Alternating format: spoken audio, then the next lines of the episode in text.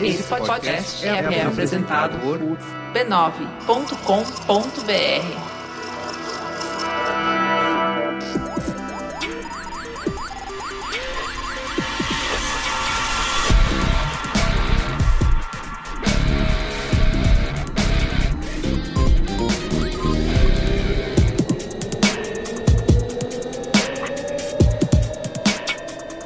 sou o Carlos Merigo, esse é o Braincast número 329. Estou aqui hoje com a mesa recheada de personalidades, né? Bia Fioroto, Olá, Braincasters! Luiz e Gino, Jovem. essa rebeldia do Gino em criar sua própria vinheta. É isso, né? Se eu não conseguir dialogar com, com o patrão, nesse momento de pouco diálogo com o patrão, inclusive, Você protesta. é, o meu protesto é feito com a minha própria produção. Entendeu? Ok. Eu me viro, eu não preciso dos editores, não preciso dos chefes, não preciso de nada. Faz o que você quiser. Eu faço o que eu quero e consigo, com os Perfeito. meus meios, produzir minha própria vinheta. Perfeito. Olha, temos aqui dois super convidados hoje. Estamos aqui com a Dani Bogoricin, que é head de estratégia de Brand Strategy do Twitter Brasil. Isso. Obrigada, gente, pelo convite. É um prazer estar aqui sentada nessa mesa. No começo eu sempre sou mais travadinha, mas vocês vão ver que no meio a gente vai falando um monte de piada. Isso. Mas E é, aí é normal. é super Dani normal. Bogoricim ou Bogoritim? Então, na verdade, pode ser Bogoritim, pode ser Bogoritine, Pode, pode ser, pode ser Bogorissano, francês, pode ser. Nossa, né, que delícia! né, eu posso ser o que vocês quiserem, Amei. cara. O que vocês Eu No quiserem. final a isso gente vai chamar como de Dani. A Pronto. cidadã do mundo, né? Isso que é importante hoje em Isso. dia. É, Não tem mais fronteiras. É isso, Lindo. é Você já isso. traz isso É pra isso. gente. Eu mesma já- tô muito emocionada agora. Não, demais. Eu tô feliz também. Que É os isso povos se abraçaram. Muito bem, estamos aqui também com o Rodolfo Carvalho, certo? Isso, isso mesmo, e não tem. É Carvalho mesmo. É Carvalho mesmo. Carvalho. Carvalho, Só Carvalho. Carvalho. Às vezes, né? É. Fala aí, Rodolfo, se apresenta aí, o que você faz? Eu sou gerente de marketing de Brahma, tô na marca desde janeiro do ano passado, e é isso. Muito bem, acho que vamos ver se a Brahma contribui aqui pra Dani se soltar. Não à toa a gente tá. É, então, você que, você é. que tá na sua casa aí ouvindo a gente, talvez ouça o barulho de todas as garrafas de Brahma que estão espalhadas pela mesa. Tilintando. Tanto, peraí, vamos fazer um ASMR, ó. Olha só, hein? Realmente é maravilhoso. Uma Batidinha, batidinha do vidro. 3, Aí, ó. 2, 1, ó, ó. Eita! Coisa hoje é dia! linda! Muito bem, ó, estamos aqui reunidos para falar como que as marcas são afetadas por comunidades, né? Por Isso. comunidades influentes. Vamos explicar o que são essas comunidades influentes. E por que é? influentes? Isso, porque o que, que é o marketing de influência? O jeito que a gente divide os públicos, tá certo? Por que Certo. as pessoas se unem? A necessidade de pertencer, a escola de Frankfurt. Isso. Tudo isso e muito mais, galera. Ou não. Perfeito. Muito bem, mas antes eu quero aqui divulgar a família B9 de podcasts, tá? Divulgue. Você pode acessar b9.com.br barra podcasts ou podcasts.b9.com.br, o que você preferir, e conhecer Pague meu salário. todos os nossos programas, todas É as nossas super produções. Tivemos estreia essa semana com o podcast Autoconsciente. Eu amei É. o autoconsciente. Adorei. Regina Gianetti ajudando você a ser a paz que você procura no mundo, viu, Luiz e Gina? É só o que eu, Você tá precisando. Eu tô precisando. Mas eu fiz, eu fiz, eu, eu comandei uma das gravações dela essa semana pro, Hum, pro, spoiler. pro próximo episódio. Eu não vou dar spoiler, eu não sou esse tipo de pessoa, né? Tá bom. Você Mas pode é lindo. Você É pode você. acessar lá na página, vai ter o autoconsciente, ou você vai direto no autoconsciente.b9.com.br e também ou procura aí no seu aplicativo preferido, né? Sim. O que você quiser, você procura lá, você vai achar nós. Tá bom? Tá bom. E também, por último, convidar você, amigo ouvinte, que ainda não faz parte da Brinquesteria Gourmet, essa egrégora, né? Que mais cresce no Brasil, que reúne ali os ouvintes, né? A audiência e os participantes É do verdade. Braincast. A gente tá lá. Você pode fazer parte do nosso grupo fechado e você pode fazer parte do nosso grupo no Telegram, né? Tomar cuidado com um hacker ou outro. Mas de resto, Exatamente. Tirando isso, cara, é um verdadeiro show. Isso. E para você assinar, você pode acessar b9.com.br barra assine, certo. tá? Tem todas as instruções lá para você assinar e fazer parte. Então, como vocês vão entender ouvindo esse Braincast aqui de hoje, para que um assunto específico chegue nas pessoas certas e ainda fazer muita gente comentar e compartilhar, você tem que estar no lugar certo falando com uma audiência muito influente. Não é à toa que a grande maioria dos cases e histórias que a gente vai comentar agora aconteceram e começaram no Twitter. É lá que as pessoas falam sobre futebol, entretenimento, música, games e interagem com as marcas que também conversam sobre isso. Cada vez mais o consumidor está prestando atenção em todas as campanhas e como as marcas se posicionam e falam sobre os assuntos que ele tem interesse. E nenhum lugar melhor para isso que o Twitter. Uma plataforma que tem a audiência mais valiosa quando ela está mais receptiva. Porque o Twitter é exatamente sobre isso, é sobre o que está acontecendo e sobre o que as pessoas estão falando agora. Por exemplo, a força que o empoderamento feminino ganhou nas ruas é refletida na plataforma. Em 2018, quase 8 milhões de tweets falavam sobre machismo, gênero e mulheres. Em um ano, a conversa sobre futebol feminino dobrou de volume no Twitter e o reflexo disso foi visto em todo o país, com a Copa do Mundo de Futebol Feminino mais assistida até hoje. Inclusive, futebol é a paixão mais tweetada no Brasil. E quando o assunto é paixão, a música também fala alto. 77% dos que se dizem apaixonados por música entram na plataforma todos os dias. É por isso que entender sobre o comportamento de cada comunidade é imprescindível para se conectar e fazer a diferença no mercado, seja no futebol, na música, nos games, nos reality shows, o lugar para se estar, interagir e inspirar mudanças de verdade é o Twitter. Twitter, comece pelas pessoas. Vocês sabiam que as pulgas podem picar várias vezes um animal no mesmo dia? E que carrapatos e mosquitos, além da picada incômoda, podem transmitir doenças para o seu pet, inclusive doenças graves, como a leishmaniose? Para prevenir tudo isso, você pode usar Seresto, uma coleira que protege seu animal por até 8 meses, exterminando parasitas antes mesmo deles picarem o seu melhor amigo. São 8 meses de tranquilidade, muito tempo com seu cachorro te acordando cedo para passear, do gato dormindo no seu teclado enquanto você tenta trabalhar e da melhor recepção do mundo quando você chega em casa. Seresto te dá 8 meses de tranquilidade, proteção e muita fofura para você e os seus pets. Para saber mais, acesse o Facebook da Bayer ou o Instagram Bayer Pet. Então é isso, né? Vamos para a pauta? Pauta.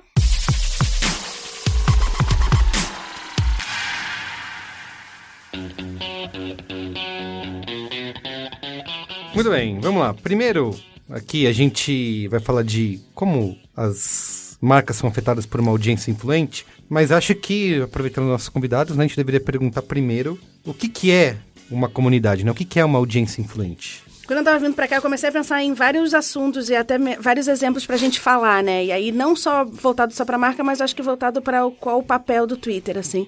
E uma coisa que a gente sempre fala lá no Twitter é que tudo que a gente faz e tudo que a plataforma né, se propõe a fazer é, é sempre olhando para as pessoas. Então, as pessoas, na verdade, têm esse papel de trazer essa influência e aí em todos os momentos da vida delas, né? Então, assim, não sei se todo mundo sabe, mas quando a Ludmilla, por exemplo, primeiro ela lançou uma música e depois ela lançou um álbum. E quando ela lançou a música, ela lançou com uma foto. Na hora que ela lançou o álbum, ela lançou com uma outra foto. E aí a comunidade no Twitter falou, cara, tipo, não, a gente gostou mais da primeira foto. E aí a galera começou a falar pra caramba. Então, eu acho que a, a comunidade influente é nada mais do que as pessoas terem voz pra de fato mudar alguma coisa que são importantes pra ela.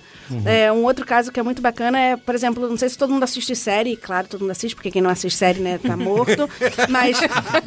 não sei se você assiste série, claro. Atrás todo da mundo, série é. só não vai quem já morreu. É, todo mundo Ok. assiste série, mas, cara, não sei se todo mundo sabe, mas aquele, uma série chamada Sense8 foi, é, né, eles acabaram, eles avisaram que eles iam acabar a série, e aí a galera do Twitter começou a escrever e a twittar Houve toda uma comoção Uma comoção online, né? bizarra, do tipo, cara, não acredito que tá acabando, até pelo que disso. Uhum. ele representa, né, do que a série representa. E aí eles falaram, não, então tá bom, então a gente não é que a gente vai acabar, mas a gente vai fazer alguns episódios especiais. Então, essa é um, é um exemplo também que, cara, no final do dia, é o que é importante para as pessoas, né? E aí eu acho que isso serve para as marcas também, que é, cara, não adianta você falar sozinho, você tem que falar por que que é importante para as pessoas. E aí aconteceu uma coisa muito engraçada é, nos Estados Unidos, eu não sei se todo mundo acompanhou, mas teve a guerra dos frangos fritos, né? Não sei se vocês viram, que é a Popeye, aquela marca de frango frito, eles lançaram um sanduíche de frango frito, falou, cara, meu sanduíche é o, é o melhor sanduíche de frango frito. E aí foi uma comoção bizarra no Twitter, as pessoas foram atrás do frango frito, tinha filas e filas de pessoas comendo o, o frango frito, as pessoas vendiam frango frito por dinheiros absurdos. Menina, me dá uma de- vontade de comer frango frito. é, cara, assim, e não, e é muito louco, porque depois outras marcas começaram a falar, tipo, a Wendy's começou a falar, o, o eu Shake Shack. lembro disso, Cara, sim. e dava uma vontade absurda de comer frango frito. Não teve marca todo. brasileira Eu que se vi. envolveu também na, na discussão? Cara, eu acho que várias É que o. Popeye está no Brasil, né? É. É, eu lembro que eu vi, acho que girafas, tinha uma discussão gringa, É, assim, é, é. sei lá, entre Burger King e McDonald's, aí o girafas entrou no, no, E no o usuário do Twitter ele tem uma energia potencial no momento que ele abre o olho de manhã que ele quer. Ele quer gritar, ele quer comoção, ele quer. Ele quer, causar ele quer- alvoroço. Sim. Ele quer like. Cadê? Cadê o próximo aí pra eu causar alvoroço? Então, E é que o mais legal disso tudo é que ele tem voz, né, cara? E eu acho que isso que é o bacana da plataforma, assim. Não tem hierarquia na plataforma, né? Então, se uma marca tá falando sobre um assunto, um parceiro tá falando sobre o assunto, então, sei lá, se um, um noticiário tá falando sobre o assunto, se uma pessoa tá falando sobre o assunto, todo mundo tem a legitimidade e a credibilidade pra falar sobre aquele assunto. E isso que é o bacana dentro da plataforma, né? Assim, as pessoas, elas são influentes porque elas estão ali pelo que interessa pra elas, assim. Então, isso é muito legal. E aí tem uma- um episódio muito bom do Lulu Santos, não sei se vocês viram, que o Lulu Santos explicou de fato o que que era a letra do De Repente Califórnia. Ah, Sim, sim. Cara, isso é demais, foi sabe? porque ele tava errado, né? É, essa, exato, exato. essa situação foi maravilhosa. Ele tava errado, o resto do mundo tava certo e ele simplesmente teve que se curvar no final. Ele não sabia o que ele tava falando, Mas essa é conta, a realidade. conta pra quem não viu a história dele. Cara, ele tweetou explicando exatamente uma letra, né? Uma parte da letra do De Repente Califórnia. E aí a galera começou a, a falar, Que era, cara, o- a gente falava que eu sempre falou meu sonho é ser star. O meu De repente destino, meu é. destino Destino é é ser ser estar, estrela. E ele falou: não, não, pessoal. O meu destino é ser e estar. Não, errado, Dois errado. verbos. Não Ah, pode. Lulu, o que, que você sabe da tua própria carreira?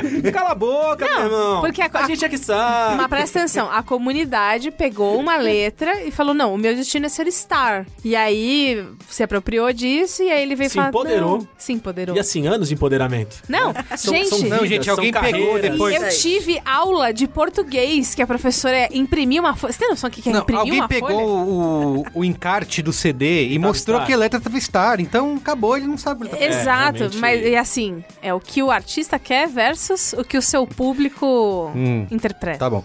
Eu queria, assim, a gente. Eh, nesse papo de comunidade influente, eu acho que isso muitas vezes pode se confundir com o número de seguidores, né? Eu acho que o nosso mercado funciona muito nessa base, né? Ah, eu olho lá o número, tem milhões de seguidores, então é aí que eu vou, e não necessariamente é isso que acontece, né? Uma comunidade influente pode ser formada por pessoas que têm, sei lá, poucos seguidores, mas que juntas ela consegue fazer um barulho, é isso? É, no final do dia o Twitter é uma plataforma de opinião, né? Então, independente de quanto seguidor você tem, o mais importante é, é a propriedade que você tem pra falar sobre aquilo. E quanto mais propriedade você tem pra falar sobre aquilo, mais pessoas vão te seguir. E isso que é o mais bacana, assim. A gente sempre fala, tem uma frase muito boa do, do Simon Sinek que ele fala que as pessoas não compram mais o que você faz, né? As pessoas compram mais porque você faz. E isso é o mais legal no final do dia, assim. Não é o número de seguidores que vai definir você se você é uma marca bacana ou não, mas é o- a propriedade que você tem pra fazer sobre isso. E aí eu até passo a bola pro Rod, pro Rodolfo, porque, cara, a Brahma tem feito um trabalho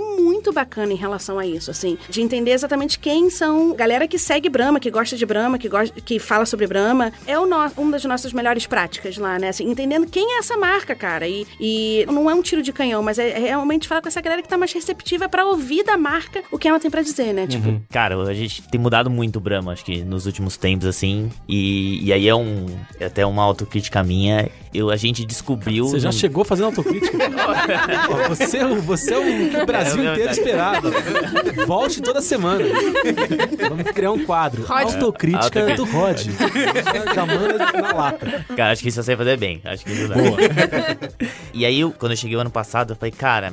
E aí eu olhava Skoll, falei, puta, que, como eu queria fazer os assuntos que Skoll fazia. E a gente foi, eu fui descobrindo ao longo do tempo o quanto Brahma é uma love brand. A gente não, não tinha ideia disso. Eu acho que ninguém Love trabalhava. brand, marca do amor. Vinheta da marca do amor. Uma marca amada, né? Uma marca amada, isso. seria. Marca amada. Muito bem.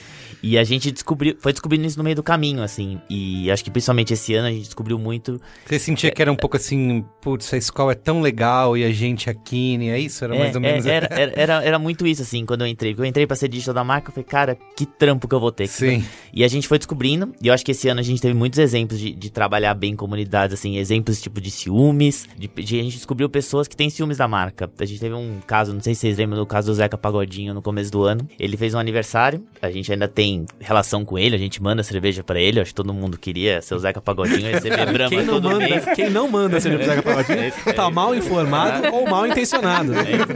E aí foi aniversário dele de 60 anos, a gente, cara, a gente mandou muita Brahma, muito, muito. E foi isso. E aí começou a vazar notícias de 60 mil litros de Brahma. Eu não lembro. Eu lembro A que era um número. Era, foi era- boa, hein? é, era um número muito absurdo. E a gente começou a olhar as pessoas. A gente já tava fazendo um trabalho de social listening mais sério, procurando pessoas, procurando oportunidades o tempo todo. E a gente viu que as pessoas começaram a querer ir na festa. Querer ir na festa. A gente falou, cara, vamos pegar uma pessoa e vamos levar e ver o que acontece? Pegar uma pessoa e levar o que acontece. Eu nunca vi tantos filmes de Brahma na minha vida, assim. Pessoas falando, cara, eu nunca mais vou consumir Brahma porque você não me levou. Eu nunca mais vou comprar Brahma porque você não me levou. Nem chama. E é isso, assim. e a gente teve que pegar um. A gente pegou uma menina e falou assim: ó, Tá bom, desculpa, tá? A gente vai te levar pro Zeca Pagodinho aqui em São Paulo. E aí é impressionante o tanto de falar, caralho, Brahma, como você é foda, caralho, Brahma, eu vou tomar você pra sempre, assim. Então, é, é tomar muito... você Pra sempre. pra é sempre. Muito, É uma frase forte, né? Fortíssimo. Que É declaração de amor, né? É capaz que eu já tenha feito essa declaração alguma vez na vida e não, nem, nem lembre, né? e, é, e é muito bom, assim. Tem sido um aprendizado o ano inteiro pra gente de como trabalhar as pessoas, assim, de como trabalhar. A gente tem testado desde de coisas mais táticas de mídia, de testar tipos de linguagem. A gente vê que frases de. Sabe frase de tiozão de cerveja do churrasco, assim? de brincar com esse tipo de coisa vai muito bem pra marca, assim. Mas no final das É. contas, vocês entenderam que é só levar alguém pra tomar cerveja com o Zeca Pagodinho que tá tudo E beleza. tá tudo beleza. Legal. É isso. É, mas é, essa escolha desse público, que acho que é, é um bom ponto, assim, né? Falou que estava monitorando para descobrir. A gente está acostumado, né? Em planejamento, a sempre ter aquele público dividido por faixa etária, né? Por gênero, por renda. E aí todo mundo seguia isso como a- essa é a regra, né? E hoje em dia acho que já não funciona mais desse jeito, né? Isso ficou meio datado, assim, da gente ter. poder dividir hoje o público, né? por interesses, né, por paixões, né, conseguir descobrir essas microcomunidades. Como é que funciona essa mudança aí de É, o, o que mais a gente tem, tem feito é, é realmente, a gente não olha mais o ABC 18, homem e mulher. A gente tem cada vez tentado migrar para um modelo de comportamento. Por exemplo, a gente tem futebol, a gente tem sertanejo, a gente tem várias outras plataformas, tem, tem toda a comunicação que a gente faz.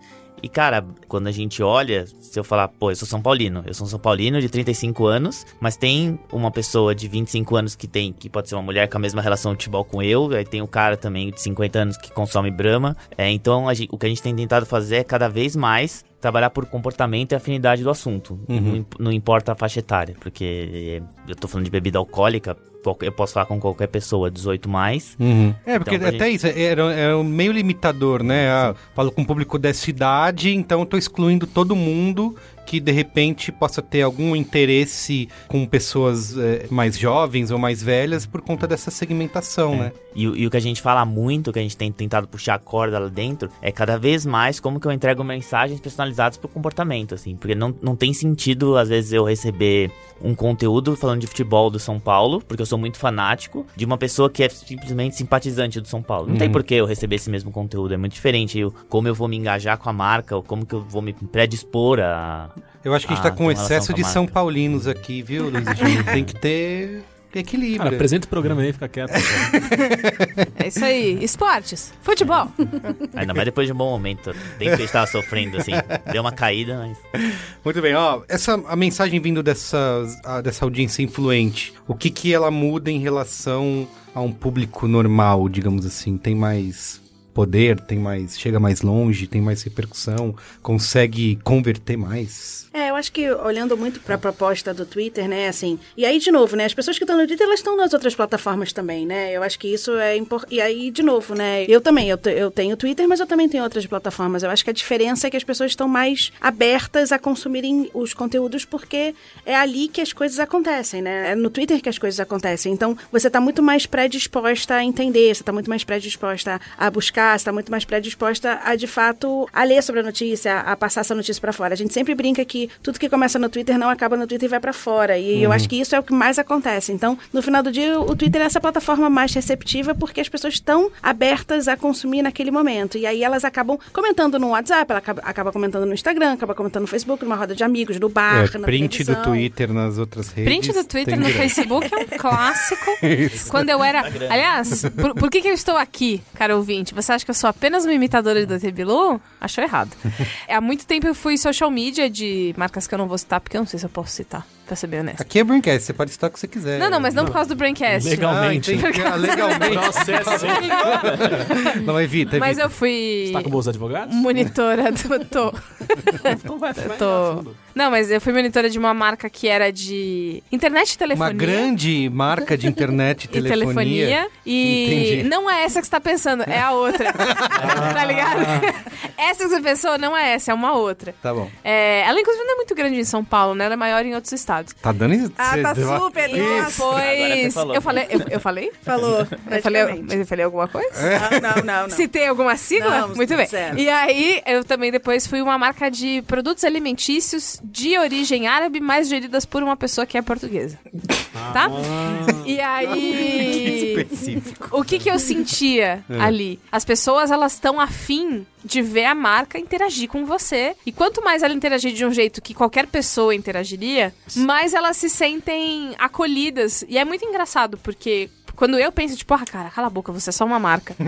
Não é assim que as pessoas se sentem. Então, uma vez eu fiz, uma pessoa falou, tipo, fui comprar aqui as minhas, os meus itens de comida e vou assistir Lilo e Stitch com a minha irmã quando eu chegar em casa. E aí eu falei, Ohana quer dizer família. E família quer dizer nunca abandonar ou esquecer de comprar comida pra outra pessoa. Cara, a menina pirou, ela achou engraçado. E aí eu virei o quê? Um print no Facebook. Muito bem, ó. As pessoas, elas, elas engajam muito quando elas sentem que é uma pessoa do outro lado Total, e não um total. robô pedindo pra mandar DM. Cara, tem várias marcas que é- um trabalho que a gente faz direto é fazer esses workshops de persona, né? Então, por exemplo, Hum, um olha trabalho que a gente tá fazendo, por exemplo, com a Natura, com a Nath, é isso. Se você entrar na Natura hoje, quem responde é uma pessoa chamada Nath. Sim. E essa pessoa, ela tem go- ela gosta de coisas, ela, ela sai no final de semana, ela, ela é uma pessoa e ela traz isso pra plataforma. Tem uma, pra mim, uma- uns cases mais legais é o case do Ponto Frio, né? Que tinha um pinguim. A Isso. galera, cara, a galera ia pra loja da Ponto Frio querer ser atendido pelo pinguim do Twitter, cara. Sim. Que é muito louco, assim. E era isso, o pinguim do Twitter acordava, dava bom dia, ele almoçava, ele ia embora. Isso quer dizer que a partir daquele horário ele não respondia mais às pessoas, porque, cara, como qualquer trabalhador, ele vai embora, ele vai pra casa dele. Então, assim, eu acho Por. Enquanto. É, por enquanto.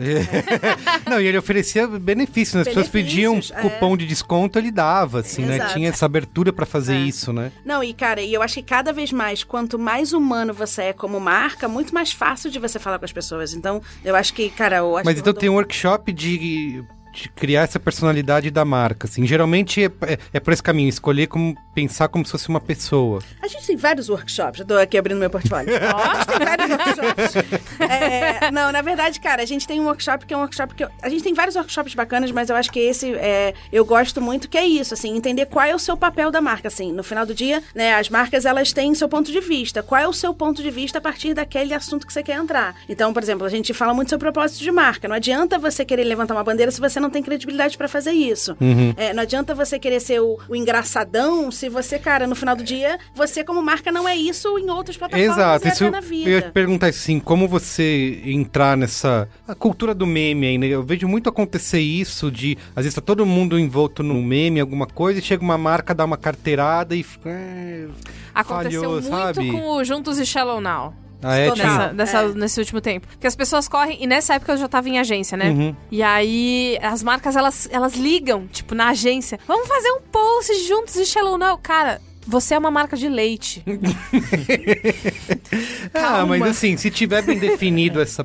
Porque eu lembro Se do. tiver Ca... bem definido, né? É, lembra. É. Eu, eu eu sinto que às vezes é do mesmo jeito que a gente. A gente tem uma, uma brincadeira, uma piada interna que, assim, qualquer coisa que acontece no mundo, a gente olha um pra cara do outro e pergunta: is this pauta? E tudo é pauta pra podcast. Sim. E eu acho que existe esse, esse mesmo exagero por parte dessas pessoas de marca, Sim. que qualquer coisa que acontece, ela. Vamos criar conteúdo sobre isso! Nossa, a, a pessoa liga. Desesperados, Posto de assim. oportunidade, posto de oportunidade. Calma, nem tudo é uma oportunidade pra sua persona, Total. porque você criou pro seu público e pode soar fake, né? Total. E aí, cara, E- tem uma. Ai, vou até deixar o Rodolfo. Não. Porque eu- Não, porque eu acho que o Rodolfo tem uma história muito, muito, Vem, muito Rodolfo. legal de Não. memes, cara. Que Brahma, eu acho que Brahma é uma das nossas marcas que faz memes muito legais, até mesmo entendendo esse olhar da história do tiozão. Porque, cara, é, é difícil você entender que, cara, no final do dia, cara, você, a per- sua persona é uma persona, né, acho que de tiozão, de piada de tiozão. Cara, como é que você não sai sai desse olhar e só entrar por entrar, sabe? Eu acho que o Rodolfo tem, mais, tem uns, uns exemplos muito, muito legais. Conta Sim, pra nós. E, e até, você comentando o exemplo do Juntos e Shallow Now, a gente fez um post com o Juntos e Shallow Now, que a gente julgava... Vamos, a hora que ela falou, eu- eu vi que você deu uma, É uma contraída aqui na Eu queria, me, eu queria me retratar publicamente aqui, dizendo que a Brahma fez o melhor. E na verdade a gente achava que era. A gente tava na época, a gente tava com o nosso reality show, né? Que a gente fez de sertanejo e, e era o Luan Santana que tava apresentando. Puta. Puta, e pra gente falar, cara, Brahma e Luan Santana juntos, Shallow Now, parecia super sentido, assim. Não parecia que a gente tava forçando, sabe, as coisas, assim. E foi um conteúdo que não foi tão bem, assim. E eu acho que isso refle- refletiu. Não foi tão bem, e tá tudo bem, porque foi uma postura que a gente resolveu assumir nesse ano, assim. Vamos entrar na conversa das pessoas. Se der errado, o que, que eu vou fazer? Eu vou deletar. Tá tudo bem, eu deleto cinco minutos. Acho que isso, o Mas a Twitter permite internet isso. não esquece. Olha, eu já errei algumas vezes e não apareceu. Não, porque não às vezes ainda. as pessoas dão RT e aí tá embaixo assim, tweet não disponível. Aí você sente, hum, teve uma batalha. aqui, Mas alguém né? sempre tira um print É, e coloca no. Exato, nas, nas replies, né? Relaxa, eu tirei um print. E aí, acho que além disso, a gente tem, tem arriscado mesmo, feito mais conteúdos de forma despretensiosa. A gente tem assumido um pouco esse lado da marca, assim. E foi uma nova forma de pensar, a gente, obviamente. Continua fazendo filme de TV, continua falando tudo que, que a marca precisa falar, mas a gente tem tentado cada vez mais estar presente na conversa das pessoas. E quando a Dani falar que a gente faz memes, até meme de tiozão, nem vou falar tiozão, senão daqui a pouco vão me demitir lá falando que eu tô Não a marca. é tiozão, meu Deus. Não, mas é um nicho, veja Mas, bem. é, Existe, existe eu se apropriar da coisa do eu É sei e eu vou zoar gente. com isso. É, É, isso aí. é. É, falar sobre cerveja, falar de levar cerveja pro churrasco. E a gente tem acertado muito, assim, é, e a gente tem arriscado. A gente pega, tipo, o formato que tá acontecendo, a conversa que tá acontecendo, a gente vê como, cara, como que a gente coloca a Brahma nessa conversa. E tem dado super certo, assim, pra gente. A gente vê conteúdos nossos, às vezes, que, que a gente consegue atingir o nosso KPI de sucesso, que é tá no WhatsApp. Pô, se, tá no, se alguém fez o print do Twitter, tá no WhatsApp, significa que deu certo. E, Muito bom. então a gente tem feito isso e a mesma coisa do projeto que o Gino participou com a gente, que foi do. do Eu? Que coincidência! coincidência é essa? Meu Deus. Era outra pessoa com bigode. e- Ele tava de bigode, tava disfarçado. Que foi quando o São Paulino pediu cerveja pra gente, pediu patrocínio. Cara, a gente, a gente fez tudo que uma marca poderia fazer. A gente se preparou, a gente fez roteiro, fez conteúdo. E não foi isso que aconteceu, na verdade. Não foi isso que deu certo. O que deu certo foi as pessoas fotografaram a cerveja sendo entregue e a conversa do WhatsApp, assim. Então, pra gente, isso é imensurável. Tipo, eu nunca conseguiria fazer um case disso, pensando como marca. Mas o fato da marca ter virado conversa de verdade, pra gente é muito mais importante. Porque isso significa realmente que eu virei conversa, assim. A gente Sim. tem depoimentos de taxistas elogiando essa ação. Isso pra gente é muito, muito, muito Chegou mais até eles, valioso né? do que qualquer número que a gente possa ter, assim. Se tá no WhatsApp, é- era um KPI bom. É um KPI Tá bom. no, tá no WhatsApp do taxista. aí é o. É isso. Se o taxista fala pro meu VP ainda, aí. Aí já é. Mas é o que todo mundo briga, todo mundo quer virar conversa de verdade. E não ser tipo, nossa, você viu o que, que eles fizeram? Que vergonha, não sei o quê. Não, é quando você realmente pauta uma coisa. Eu sentia isso quando eu trabalhava com marca, com publicidade. Eu sinto hoje também trabalhando de novo com mamilos, com podcast. Na hora que você pauta a coisa porque ela é interessante e porque fez as pessoas acenderem uma faísca, é, é muito recompensador. Cara, eu acho que no final é sobre credibilidade. É. Ponto, cara. Assim, é, eu tenho o meu, o meu chefe global, ele sempre fala, né? O Alex sempre fala que é no final do dia, cara, você tem que pensar todas as ativações que você faz internas dentro da marca. Se faz sentido, aí você comunica pra fora, sabe? Se não faz sentido in- interno, não adianta você comunicar pra fora porque não é legítimo. E aí não faz. Aí você vai estar se embolando e aí todo mundo vai pegar, porque, cara, hoje em dia todo mundo pega, sabe? Então, a gente tem vários casos de marca que é isso. A marca vai, ela fala no Twitter e ela, ela levanta uma bandeira, mas no final chega uma pessoa e fala assim: cara, você não tem legitimidade pra fazer isso porque internamente você não cumpre com esse olhar. Então, Verdade. cara, no final do dia, e especialmente no Twitter, a galera tá de olho, sabe? A galera tá vendo o que, que tá acontecendo no mundo. Então, não adianta você marca entrar só por entrar. Eu acho que você tem que entrar porque você tem credibilidade pra fazer isso. Boa. Ô, Rod, acho que vale a gente contar a história do case que você falou, para as pessoas entenderem exatamente como foi, como foi toda a história. Era um cara que tava no Twitter, ele, ele tava reclamando que ele, o time dele é uma desgraça, né? Vamos... Tá, tá melhor agora, né? Vamos, vamos combinar que tá sincero. melhor? Vamos Tá melhor que agora, tá, mas o time dele, o time dele tava vindo já numa desgraça recorrente. E o cara fazia apostas todo jogo. Todo ele jogo. juntava os amigos e falava assim: ó, eu aposto aqui um fadinho de brama que. Fadinho Era de um fadinho. Era um fardinho de Um branco. fadinho de brama, que vai dar certo. E aí o cara tava devendo Deus e o mundo, então não conseguia mais mais, mais Também, pagar né, os amigos. Coitado. A mulher dele tava brigando com ele porque ele tava acumulando dívida. e ele tava deixando de fazer algumas coisas em casa, no casamento, deixando de comparecer financeiramente e nos próprios sonhos, porque ele tava usando esse recurso financeiro e emocional para as apostas. Aí a Brahma foi lá e cobriu as apostas dele, É, é isso. deu aí- todos os fardinhos. E aí tinha vazado um vídeo dele, o cara, pô, Ambev, me patrocina aí, meu time não colabo- tá colaborando, só pede. Aí falou, cara, tá aí, vamos entregar a cerveja pro cara. E a gente pegou, simplesmente foi lá, fomos pra Bauru, acho que é Bauru, a cidade Bauru. dele, Bauru, É, né? Bauru. Fomos pra Bauru e simplesmente entregamos a cerveja pro cara. Tinha conteúdo, tinha tudo pronto, tinha filme, vídeo. Você foi dirigindo o caminhão, Gino? A história foi essa. Eles precisavam de um. O que, que eles precisavam? Um comunicador, ator, modelo, e atriz. sensual, educador também, nas horas vagas, pra levar esse. Como levar encontrar alguém com Nossa, perfil? Como encontrar alguém com Quem tudo tem isso? esse conteúdo tão Quem? completo? Quem? Quem? Ai, ah, o gente. Nonato, né? Isso. E aí eu fui lá dirigindo o caminhão, cheguei pra entregar os fadinhos de Brahma pra ele, na casa dele.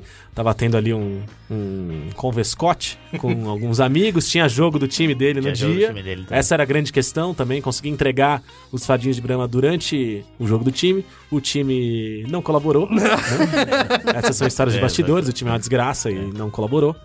Mas o cara recebeu. O caminhão chegou de surpresa, o cara ficou surpreso, achou tudo legal, não tava entendendo muito bem, a gente contou uma história falsa pro cara ali, falando, a gente viu o seu vídeo pedindo o Brahma, falando do torcedor, mas a gente quer gravar um, um documentário sobre torcedores, pra, com você, porque a gente achou legal a sua história. Então o cara realmente tava achando que vinha uma equipe de uma produtora de São Paulo gravar um documentário de futebol. Ah, entendi. E aí, de não repente, sabia não sabia. Ele, a gente falou, ó, junta seus amigos na tua casa, faz um churrasco, é legal pra gente colocar essa imagem, mas no final das contas, o que aconteceu foi a gente chegar com o caminhão de brama e o cara receber tudo isso. É, e aí e foi sensacional, porque a gente não tava achando esse cara. Aí a gente postou em todas as redes sociais. Quem é esse cara? E aí as pessoas acharam, as próprias Ah, pessoas ajudaram a gente a achar o cara, a comunidade ajudou a gente a achar o cara. E foi maravilhoso, porque quando a gente entregou os, os- os- todos os fardinhos de Brahma, qual foi a primeira coisa que ele fez? Montou um troninho. Sentou no troninho de Brahma. E aí foi a foto que vazou. As fotos que vazaram é essa, ele no troninho de Brahma. Que legal. É, então, assim, isso acho que exemplifica um pouco esse trabalho com essa comunidade influente, que não foi só um post, né? Uma coisa muito além disso. E você contou que essa ideia partiu dele pedindo, né? Falando, Brahma, me manda aí. É. Que outros, sei lá, gatilhos de conversa vocês identificam, assim? Você tá dando o caminho das estrelas pras pessoas, é isso? Ah, é, eu quero... Posso falar, por exemplo? Ah, tá, entendi. Não, assim, como monitorar, né? Encontrar, tipo, ah, isso aqui é um, é um gatilho de uma conversa. Enfim, você fala- citou o caso do Luan Santana, né? Que, que parecia que tinha tudo a ver. Nesse caso, ele pediu alguma coisa. Cara, que a gente tem, tem alguns exemplos, assim. Teve esse que acho que começou no Twitter, que vazou. Eu recebi no mesmo dia, eu recebi de quatro fontes diferentes um vídeo de uma latinha de Brahma voando. Uma latinha de Brahma, tipo, gigantesca, de 5 metros, voando de uma latinha de plástico. Aí, aí eu recebi isso quatro vezes. Aí eu falei, cara, eu vou postar isso. Aí postei. Aí coloquei, liguei pra agência, eu falei, coloca dois mil reais. Aí colocou. Aí tava indo bem. Aí eu falei, coloca mais dois. Tava indo bem. Coloca mais dois. Aí tava indo bem. Eu fiquei dois dias colocando dinheiro. Chique, gastando. Assim, eu não gastei um real pra produzir. É só um vídeo do, do uma latinha. No meio da chuva, uma latinha de plástico. Jurídico não me escute. Uma, latinha, uma latinha gigantesca vindo pro cara. E o cara só falando, vem pro pai, vem pro pai. Acho que foi o melhor, foi o melhor conteúdo de, de Brahma do ano, assim. assim, disparado. De, de conteúdo, assim. E, e- Sensacional. e tem coisa que a gente. E a gente tem toda uma equipe, né? Que fica social listening, escutando todas as. as- escutando, né? Vendo conversa, vendo o que Brahma- vem pro pai durante 24 horas por dia. Eu senti um cumbuca gay acontecendo aqui. é, tudo isso. E, por exemplo, a gente teve um caso no, com a música Jennifer no começo do ano. É, o, o Gabriel Diniz tinha acabado de lançar a música. E aí teve um, um cara que tweetou assim, meu nome é Brahma, eu encontrei lá no freezer. A gente viu essa, essa história, a gente achou sensacional e a gente respondeu o cara. Aí na mesma hora o cara postou, nossa, vocês me responderam e colocou um vídeo, do- e colocou uma fotinho do caco do Muppets, assim, como se eu tivesse ataque cardíaco, só porque a gente respondeu o cara. E, e foi assim que começou. E a hora que a gente viu, aí, aí, uma- aí começou a dar resultado, a gente viu outra pessoa tweetando, a gente falou, cara. Aí a gente contatou o Gabriel Diniz, aí o Gabriel Diniz fez uma versão pra gente, e aí alimentamos a conversa e a gente continua alimentando a conversa. Então, como a gente tem monitorado, é muito desde pra gente é as pessoas surgiu uma conversa no Twitter, tem relevância com a marca, a gente espera ver se a conversa cresce ou não cresce, pra ver se a gente entra ou não, ou simplesmente quando, cara, recebeu muito por WhatsApp, sinal que tem coisa por aí, e aí a Legal. gente entra na- nas conversas assim. Uhum. E acho que é muito uma postura nossa de arriscar mais em conteúdos. A gente tem apostado mais mesmo, disposto a errar. Boa. Tá. Ô, Dani, e assim, pensando nisso que o Rodolfo falou, tipo, qual que é a vocação no Twitter em você encontrar esses comportamentos, essas conversas das pessoas, dessas comunidades? Cara, eu acho que o mais bacana do Twitter é que tudo começa pelas pessoas. Então, no final do dia, eu acho que todo tipo de planejamento que, gente- que as marcas fazem, ou até parceiros fazem, parceiros de conteúdo fazem, é que, na verdade, são conversas que começam pelas pessoas e isso ganha grande escala, assim. É muito maluco a gente pensar que, cara, as respostas do que as marcas querem estão ali nas pessoas. Então, acho que o nosso time, por exemplo, o nosso time de estratégia de marca, a gente muitas vezes, né, junto com as agências, chegava numa ideia e a gente, né, validava essa ideia com as pessoas e aí depois a gente entregava essa ideia ou esse insight para as agências e para as marcas. E a gente entendeu que não, que o, o ponto de partida não é a ideia, mas o ponto de partida são as pessoas. Então, o que, que as pessoas estão falando na plataforma? Quais são os insights que a gente pode trazer para e as ideias que a gente pode trazer para a mesa para que as agências e os clientes podem trabalhar melhor, assim. E eu acho que cada vez mais é sobre isso, assim. É, a gente acabou de lançar agora um- uma campanha, né, que tá rodando em Nova York e São Francisco, que se chama Twitter is, né? O Twitter é.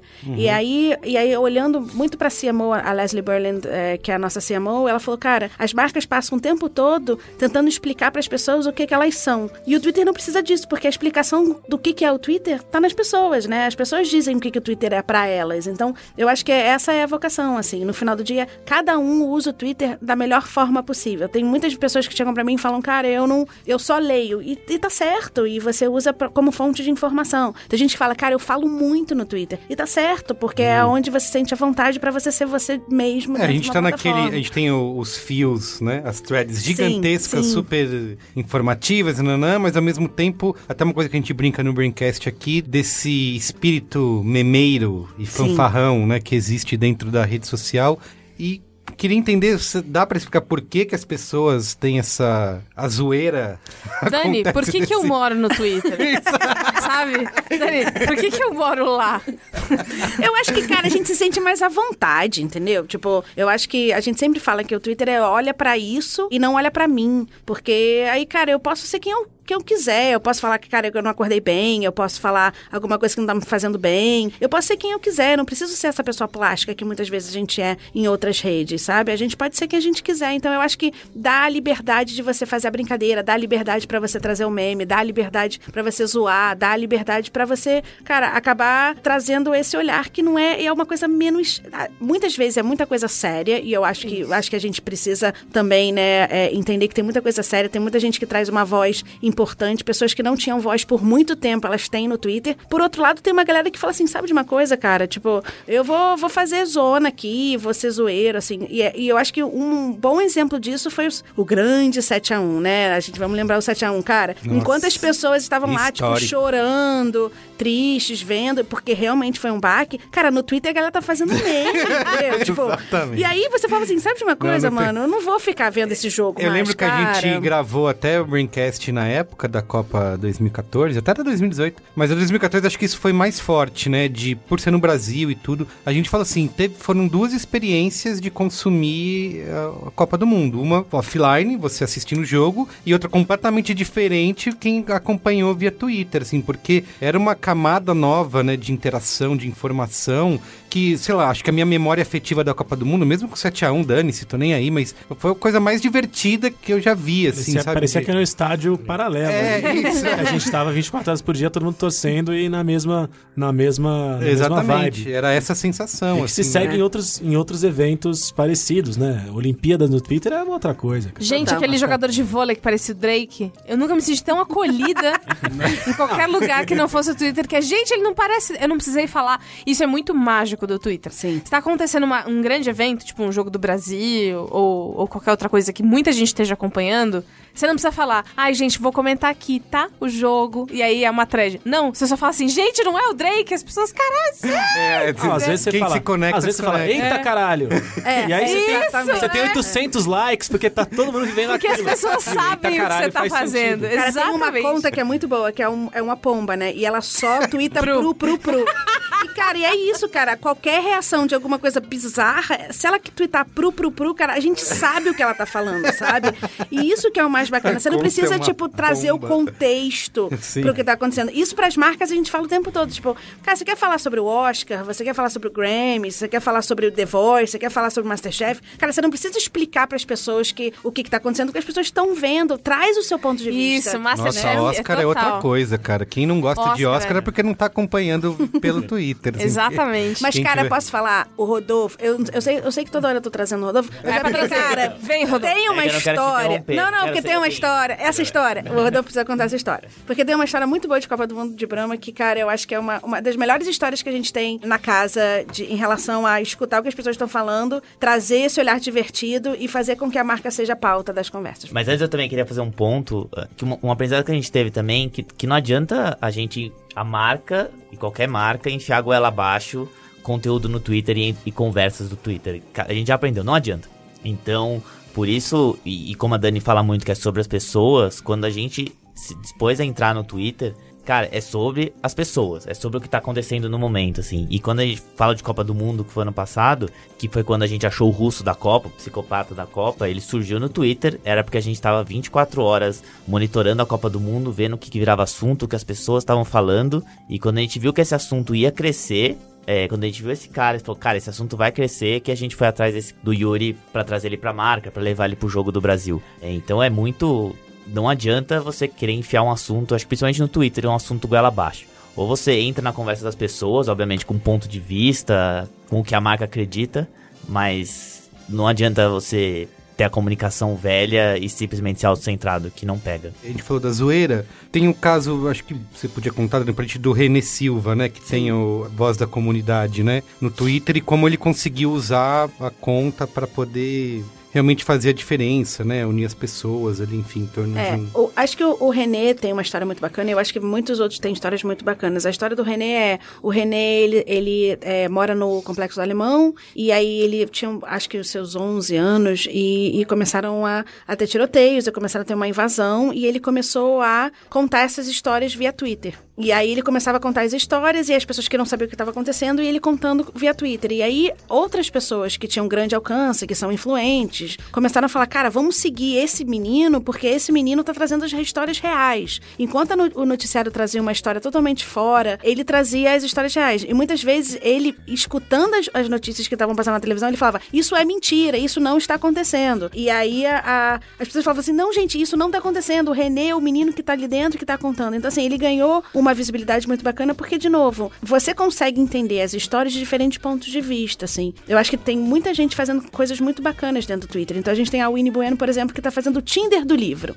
Que é, é isso, assim, ela, ela fala com a comunidade negra e ela entende, cara, essa comunidade negra não tem acesso a livros. Eu, eu gostaria de disponibilizar esse acervo, né, para essas pessoas e eu gostaria de entender quem poderia dar esses livros para essas pessoas. E aí acaba que ela, ela é essa ponte entre as pessoas que não têm condição e as pessoas que têm condição e querem ajudar, assim. Por exemplo, o Ale Santos, pra mim, é um dos arrobas mais incríveis que Ah, sim, acontecem. verdade. Amo. Cara, ele acabou de fazer uma thread muito É, foda. Cara, foi, eu acho que foi é, hoje ou foi ontem, assim, que é são todas as threads que ele conta sobre qual é o papel, né, e qual é a história da negritude no Brasil. Uhum. E, cara, e esse cara, ele consegue não só falar com a população negra do Brasil, mas ele também fala com os brancos. Ele também abre nossos olhos, né, Uhum. do que tá acontecendo no Brasil. Então, acho que não só de meme vive o Twitter, mas vive de vozes que muitas vezes a gente nem conhece, sabe? E aí, muitas vezes as pessoas perguntam pra mim assim: ah, mas vale o que vale mais? Pessoas conhecidas ou pessoas que a gente não conhece? Boa. E eu acho que a resposta é, é sobre interesse. Se você tem o mesmo interesse que aquela pessoa, independente se você conhece ela ou não, Uhum. você vai compartilhar muito mais assuntos, né? Você vai, vai trazer muito, muito mais pauta. E as pessoas também vão fazer isso. Isso, então, isso é uma. Até um. Citando Sapiens aqui, né? Nossa. Sim, nosso pastor, nada nos Momento, faltará. citando Momento. Não- que ele fala sobre essa questão dessa. é, até de religião e de time de futebol também, né? Que você não conhece a pessoa, mas você fala, eu sou corintiano, o cara também é, você já automaticamente já tem um ponto de conexão com a Você não sabe o que ela faz, o que ela é no dia a dia, você nem precisa saber, mas você já tem algo que. um ponto de conexão com ela, né? Que o AB1824. Exato, traz, não né? tem. Exatamente. Nossa, esse cara também é AB1824. Poxa, que demais. Eu vou chegar perto dele. Tentar viver essa onda onda junto. Vem cá, colega. Muito bem. É, e a outra coisa também que, quando eu tava pensando nessa pauta, veio à cabeça, vários casos em que essas comunidades influentes serviram para modificar ou tirar um produto do mercado, ou trazer um produto do mercado de volta, né? Porque elas se uniram em torno, sei lá, ou de um protesto, ou de um boicote, ou de uma, um pedido né? Sei lá, tem o caso daquele molho do McDonald's, né? Que um monte de gente Ah, reclamou. do e Rick eles, Morty. Isso, eles fizeram, trouxeram uma edição especial. Tem casos negativos também, né? Sei lá, de pessoas que protestam em relação a algo, a marca olha aquilo e resolve mudar. Você tá um caso bem besta aqui, mas que é recente, que é do filme do Sonic, né? Que quando Oh. saiu o trailer, todo mundo ficou putaço, falou, que é isso? Tá horroroso, não sei o quê. Aí a produtora foi lá, tá bom, gente, vamos mudar, vamos redesenhar A gente vai aqui. adiar o lançamento do filme, Isso. Porque a gente percebeu que realmente não vai dar bom. Obrigado. Isso, é. Tava Beijo, realmente tchau. horroroso aquele negócio. Tava muito. Obrigado. Ah, e, ne- e nessa, na história do Sonic ficou esse questionamento também, porque assim, quando a galera pressionou demais, muita gente que via essa pressão em cima da produtora, fala assim, cara, para de, de encher o saco. O que, que vocês acham que a produtora vai fazer alguma coisa a respeito? É verdade, tinha isso filme mesmo. Tá pronto, os caras estão fazendo já, estão trabalhando, não dá tempo. E aí eles voltaram atrás. Nisso, essa galera entrou em parafuso e falou: Mas como assim? Mas peraí, qual é o limite da- dessa, desse, desse pedido, né? Dessa, dessa tentativa de. Não é intromissão, né? Mas É. de interferência tão no profundo da marca, do produto, do serviço que quer que seja. Isso que, assim, é, eu lembro desse tipo, dessa reclamação quando eles voltaram atrás, que, ah, então não existe mais arte, a visão do autor, porque agora tá todo mundo de olho no que as pessoas estão falando, sendo influenciados pela internet, então... Mas assim, eu acho que é um caso, primeiro, é um, é um filme do Sonic, gente, então, Calma. né, não é... Vamos. É.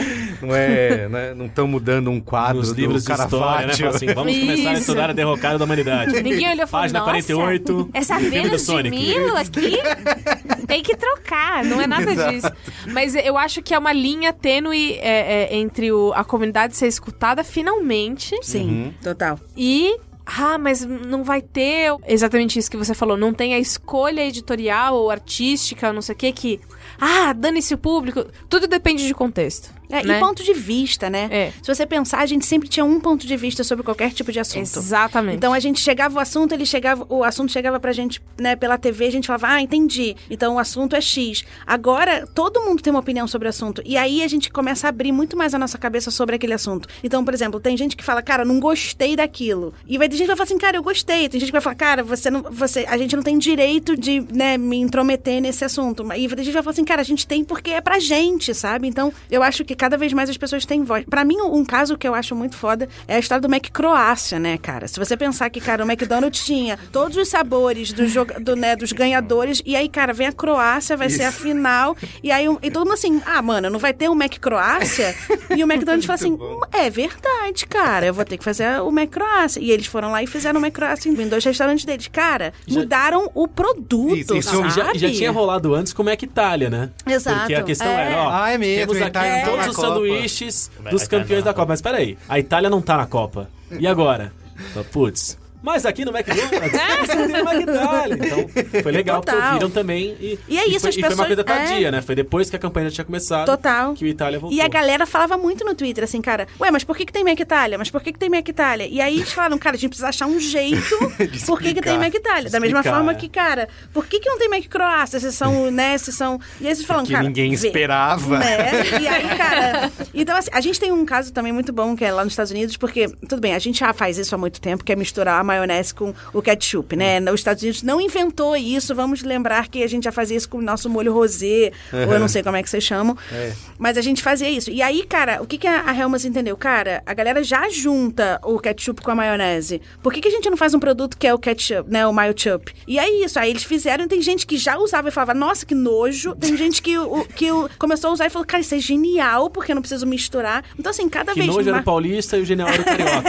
Vamos deixar claro já aqui. Provavelmente provavelmente era, era isso que tava acontecendo. Mas, cara, é isso, entendeu? As pessoas, elas têm o poder de transformar até mesmo os produtos que estão acontecendo, a visão das marcas. E, e eu acho que a marca que não escuta as pessoas, elas, de fato, ela não tá conversando com as pessoas que, que muda e que muda o ponteiro de vendas. Porque são essas pessoas que vão mudar o seu ponteiro de venda. Não é só o seu planejamento de 60 dentro da sua, né, do seu escritório, assim. Essas são as pessoas que estão te dando insumo, tendência. Então, quando você senta com uma marca, ela fala, cara, me fala qual é o próximo passo ou qual é a nova tendência.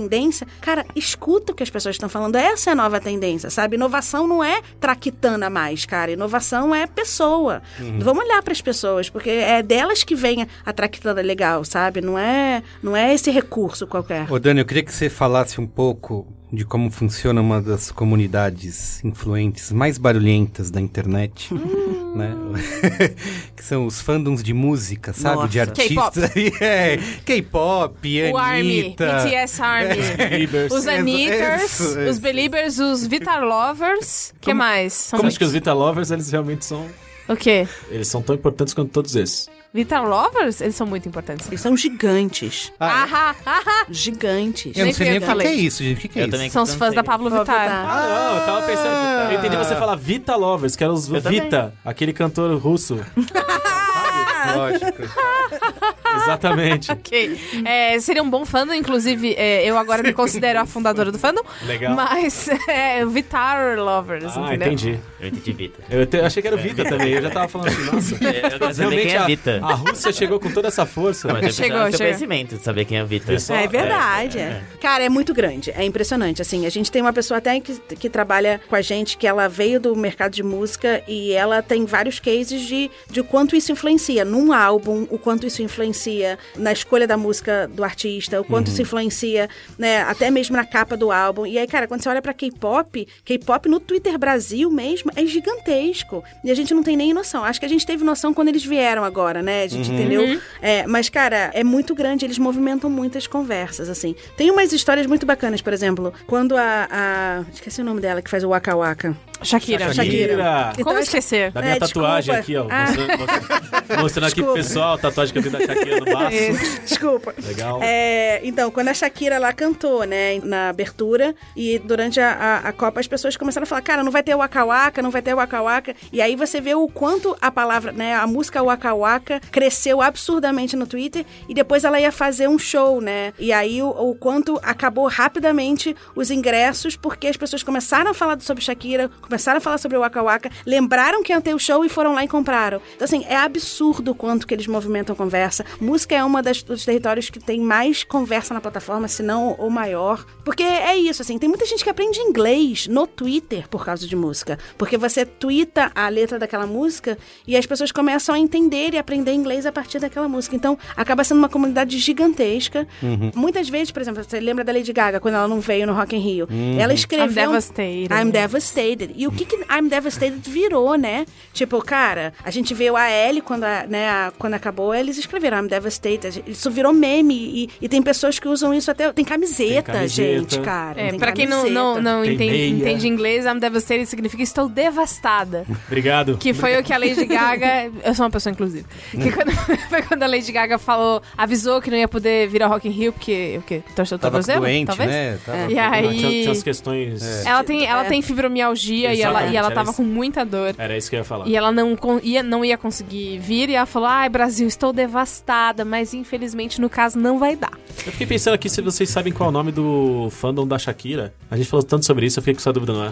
Porque você não, sabe? Não é uma pergunta Ah, tá retórica. é, Ah, pergunta, Eu tava você tipo, ah, é uma pergunta. Ninguém sabe. Não né? sei, Não mas eu posso, ideia. eu posso pesquisar. Tem um fandom que é, que é meio deixado de lado nessas discussões, mas que tem a sua relevância, que são os Pachequinhos da manhã. é o fandom do Coronel Pacheco, mas só o Sub-12. entendeu? Em alguns shows da banda. Existe eu já tive a isso. oportunidade de conferir Isso é um lance deles. que existe. É um lance. Tem esses jovens Sub-12. Entendi. E eles Pachequinhos da manhã. curtem, aparecem, dançam na frente do palco, pedem instrumentos depois, baqueta, palheta, bem legal.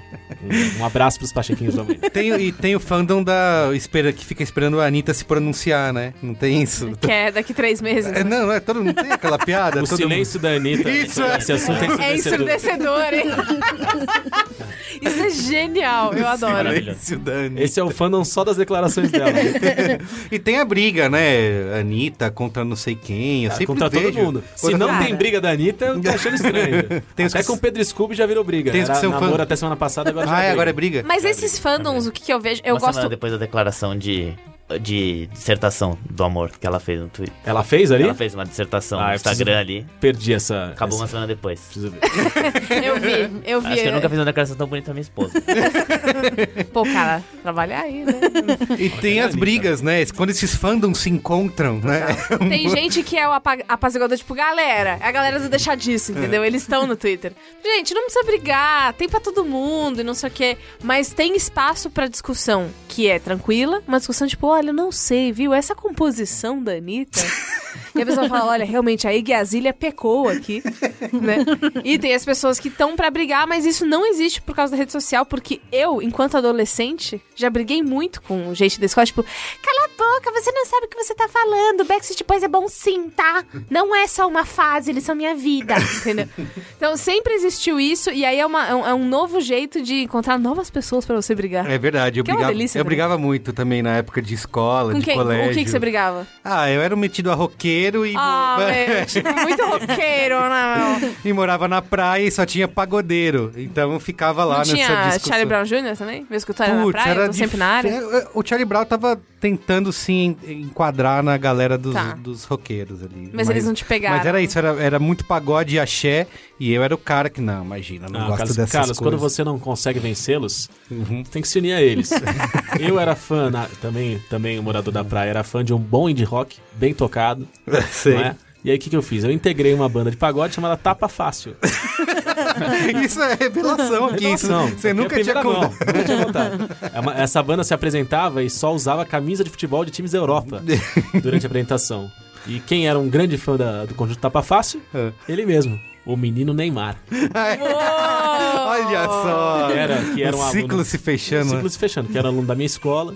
E nessa época era jovem, não podia sair pra beber com os amigos, com os parça, com a galera do Toys. Então, Caraca, tudo que ele podia moleque. fazer era ir nas festas juninas e outros eventos da escola e curtir um bom pagode com a gente. Isso te credenciou anos mais tarde a fazer parte do Coronel Pacheco, não é isso? Você colocou no seu currículo ou não? Talvez. Talvez tenha sido assim. Se eu abrir o seu LinkedIn agora, eu vou achar isso? Tapa fácil? É. Tomara que não. Ô Dani, tem mais insights curiosos aí que você pode revelar pra gente? Acho que tem uns insights legais de cultura, assim, né? Eu acho que do Twitter como um todo. Então, por exemplo, no Twitter na China, as pessoas têm duas contas. Tem a conta Ah, de tem isso? serviço e a conta que é a conta de entretenimento. Porque no, no Twitter no Japão, as pessoas usam muito pra serviço. Então, pra saber, né, que horas que chega o trem, coisas Sei, desse tipo. É, entretenimento também é uma coisa que gera muita conversa. Então, cara, K-pop, por exemplo, na Tailândia é gigante e gera muita conversa. Então, assim, acho que cada vez mais. Acho que cada um entende melhor como melhor usar a plataforma, mas a gente tem um, um insights muito legais, até mesmo de marca, assim. Então, a gente tem um. a- Por exemplo, a gente, a gente começa a reparar muito a- as conversas que vão acontecendo antes, até para entregar para as marcas algumas oportunidades. Então, por exemplo, a gente sabe que o Enem tem a história do show dos atrasados, né? E que isso gera muita conversa, que a galera fala pra cacete. E aí tem a galera que para, que vai na rua, tira foto. Já foi um grande show de humor. É mais Agora tem muita gente problematizando essa história, né? É, e, eu- e aí eu acho que cada vez mais a galera tá falando, cara, não é show dos atrasados, mas deveria ser show da empatia, porque no final do dia é sobre a falta de transporte público. As pessoas, elas não, elas não atrasam pra chegar na, na UNM, não porque elas querem, mas, cara, provavelmente elas perderam um ônibus, o ônibus não passou, ou porque, cara, o transporte público não é eficiente. Então, acho que cada vez mais a gente vem entendendo isso. Então, por exemplo, a história do glitter. Cara, a gente sabe que glitter é gigantesco, e as pessoas já em 2018 já Qual a falam... história do glitter? Cara, as pessoas usam glitter no carnaval. Não certo? confundir Ah. com o reality show de drags brasileiras Glitter, onde Sangalo falou, nossa, tu é lacradora mesmo. Tá? Não confundir, por favor. Ah. Glitter Nossa, era um... foi- é mas tipo essa- um essa RuPaul. fra- Essa É um frase foi no- RuPaul, foi no é. Glitter? Foi, é do Foi. Glitter. Depois procura lá. Faça como Gino e Nossa, procure. bicha, você é poderosa mesmo, hein? Isso! Nossa, você... Ela fecha. É isso aí. Era- era é, do glitter? É a sangalo do glitter. Verdade, rapaz. Bom, mas agora so- sobre o Tá glitter falando de carnaval. Falando É. de carnaval com Carlos Merigo, que é o homem que na, na, O- o na maior- quinta-feira ele já vai pra... Lógico. Pra onde você vai? Sim, vou Pra de- Vai pra, Europa, debaixo- vai pra Lá. Europa, vai pra Croácia, ver lá. algum show de rock lá. Ele vai na Islândia ver show do Sigur Rós. Exatamente, É. é isso que ele vai fazer. do Sigur Rós. Metaleiro.mas, É. se trava Ele no liga, Manifesto Bar. Alô, Bjork, posso ficar aí? aí ela recebe ele na casa dela. É, Cara, ser, então, a história do glitter é, é, As pessoas no carnaval usam glitter pra caramba, mas a gente sabe que o glitter polui e é um dos maiores problemas de poluição das águas. Mas na hora que a gente tá no carnaval, a gente esquece. A gente põe um monte de glitter na gente e fala assim: ah, tudo bem, é só um pouquinho, sabe? E a gente começou. Essa, essa frase no carnaval, inclusive, não só pro glitter. né? É verdade. Só É. um pouquinho. Vai pra cá. E aí, cara, a gente começou a falar, no final do dia, se você é uma marca e você é a favor da sustentabilidade, você tem que levantar essa bandeira, porque não adianta falar sobre sustentabilidade só quando te interessa. E, cara, isso é uma conversa que interessa as pessoas. As pessoas estão se perguntando se elas devem ou não usar glitter no carnaval, porque isso polui e isso faz parte dos valores que elas têm, assim. Um outro trabalho que a gente fez muito bacana foi entender, depois de 2018, quais são os valores e quais são as causas que a gente consegue enxergar da audiência do Twitter. Assim, quais são os valores que as pessoas têm depois das eleições. Então a gente conseguiu eh, eh, né, mapear alguns valores e entender como esses valores são vistos dentro da plataforma. Então, por exemplo, coragem, a gente viu, a gente viu o valor da comunidade, a gente viu vários outros valores que são importantes para as pessoas na plataforma e como esses valores são desdobrados. Então a gente tem um monte de insights, de novo. Cara, a gente é uma, uma fonte de insights. O que a gente mais faz é entender o que, que a marca quer e a gente começa a trazer isso para as marcas. Boa. Uma coisa muito interessante, até o assunto que a Dani falou, que é sobre música também. Teve o nosso programa, o nosso reality show, e a gente tinha. o- A gente descobriu no, no meio do caminho, né? Porque eu sou zero sertanejo, sou total merigo, sou total roqueiro. Olha aí, É, toma essa, Gino. E a gente descobriu que o Lua Santana tem 8 mil fã-clubes. Nossa, oi. 8 mil fã-clubes. E a gente fala, cara, como que a gente vai conversar com essas pessoas? E aí a gente descobriu depois, existe uma central de fã-clubes que, que organiza todos os. Central, Luan Santana. Existe uma central de fã-clubes do Luan Santana que, que organiza tudo, assim. E quando a gente começou a fazer esse trabalho, uma das coisas que a gente queria fazer era aumentar a conversa, fazer a marca ser falada, fazer o programa ser falado. E o que a gente, a gente fez um trabalho muito de formiguinha. A gente entrou em contato com essa central de fã-clubes, a gente entrou em grupos de WhatsApp nesses fã-clubes, a gente distribuía conteúdo, a gente sorteou boné do- autografado pelo Luan Santana, tudo pra que a gente levasse a conversa sobre o programa pro Twitter. E aí a gente conseguiu. A gente ficou acho que cinco semanas, cinco ou seis semanas seguidas sendo trend topic. Assim, a gente só não foi trend topic porque tinha gente contra, o- é, fazendo manifestações contra o Bolsonaro, manifestações políticas, aí a gente não conseguiu ser a marca mais falada, mas a gente foi trend topic seis semanas seguidas, só Caramba. com um trabalho nosso de relacionamento, assim. de- Mas essa dando- central de fã-clubes facilitou o trabalho, hein? Eu acho que o que mais Imagina facilitou o isso. trabalho foi aquele bonezinho autografado do Luan Santana. Olha, se eu a tô gente chegar a tentando tantos... entender essa lógica ainda da, da central de fã-clube. É porque são 8 mil. Eles gerenciam tudo e aí eles têm tipo, não, pá, pá, pá, pá. relacionamento. 8 mil títulos de fã-clube, perfis de fã-clube. Do Luan Santana. Diferentes, né? Diferentes, que fica tipo, Luan Santana, meu motivo. É tipo isso. Luan Santana, my life. É, E aposto que eles brigam entre si também. Luan Santana, casa. Amo, amo. Ai, gente, nem fala que eu vou começar a falar da Larissa- Manoela, vou perder o promo aqui. Eu tô, eu tô tentando entender quem, quem foi que um dia falou assim: Pessoal, peraí, tá uma bagunça do cacete aqui, vamos organizar. Esses fã- Ó, é o fã-clube. seguinte, tô saindo do fã-clube agora pra fundar o, o clube do fã-clube. É pra organizar essa bagunça aqui que eu não aguento mais. Eu acho que isso é mais comum. Eu vi agora o fenômeno Sandy Júnior, pra mim também foi outra coisa impressionante, assim. O quanto acabou. Deve ter fã-clube, mas deve ter muito fã-clube. Muito. E, e- e também com centrais e Centrais, sindical. Em tudo. Eu aposto. E aí eu acho que isso foi, foi legal pra caramba pra gente, porque a gente conseguiu levar a conversa pra um outro meio, assim. E até cada vez que o Luan Santana entrava ou no Twitter ou no, na live que a gente fazia no YouTube, era impressionante como os números aumentavam, de pessoas interagindo, pessoas querendo só receber um oi do cara, assim. Foi muito legal, assim. E aí outra coisa também, Skoll também fez um... Se não me engano, que- quando o K-pop veio, né? Acho que BTS era K-pop, né? BTS é K-pop. É K-pop, isso, né? isso. Eles fizeram um post que era Bora Tomar numa Skoll. Bombou também, foi um dos melhores conteúdos deles do ano. O jurídico pediu pra tirar do ar depois, um tempinho depois. A gente teve que tirar do ar o conteúdo. E Mas foi advogado, né? Acabando com a nossa festa. O jurídico, hein? Um beijo pro jurídico aí que tá ouvindo também. Não, eu, eu amo o jurídico. Railton, te amo, cara. Ah, eu lembro do. Teve um da, da escola também que teve que sair do ar, que foi o do Rei Leão, né? Saiu também. Era muito legal Saiu. aquilo. Eu falei, por quê? Qual que era esse? Saiu. Do, que era, Era o os- Rei Litrão. É, Ah, eu vi esse. Eu lembro. Levantava desse. litrão? muito bom isso, velho. Mas É, saiu do é, ar? Saiu, depende é. Será que, será que encontra na. Na Encontra, a web? internet é que nem xixi na piscina, cara. Total. Depois que foi feito, você. Cara, você tem acha. um, do- tem um da escola também muito boa. Muito bom essa analogia! Essa é das mais antigas da internet. Olha só, você vê, né? De quando a gente chegou lá carpindo. Vivendo e aprendendo. Isso. Cara, tem, uma tem uma da escola muito boa, que é o da quando a Ariana Grande falou que fez aquela tatuagem. E aí todo mundo falou assim, cara, que a tatuagem significava churrasco. e aí, cara, eles escreveram pra Ariana Grande, tipo assim, a gente também gosta de churrasco. Tipo, cara, é impressionante. é impressionante. e muito rápido, né, cara? A galera da escola foi muito rápido. Muito, muito rápido. rápido. Acho que Netflix. e Netflix pra gente é um puta exemplo também que a gente Ah, é. segue É, de como total. eles, como eles agem. Burger King também. A gente tem aprendido muito com eles também. É isso que eu ia falar, assim, pra conteúdo. gente finalizar, assim, acho que alguns aprendizados é. A Dani falou sobre o, o lance da persona, né? Saber criar essa persona, né? Saber chegar numa nessa persona ideal pra marca, encontrar essas conversas, né? Ou conseguir identificar onde estão surgindo e que pode surgir desde um tweet, de um cara, como Rodolfo falou, mandando um vídeo pedindo coisa, né? Acho que surge às vezes dos lugares mais inusitados, assim.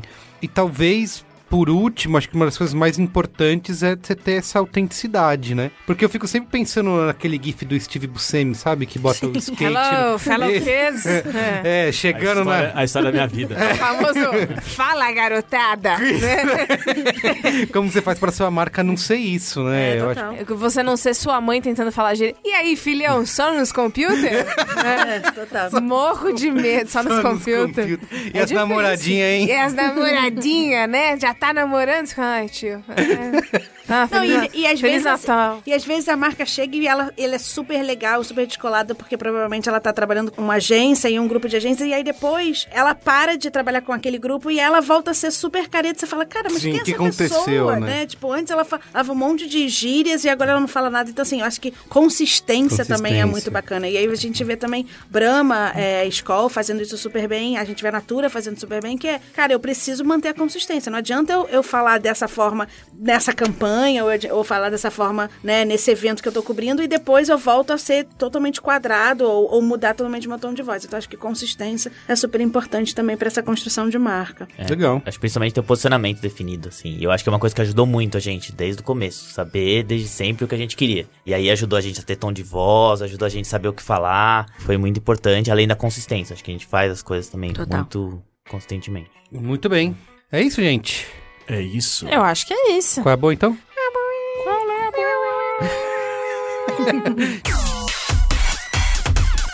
Qual é a boa?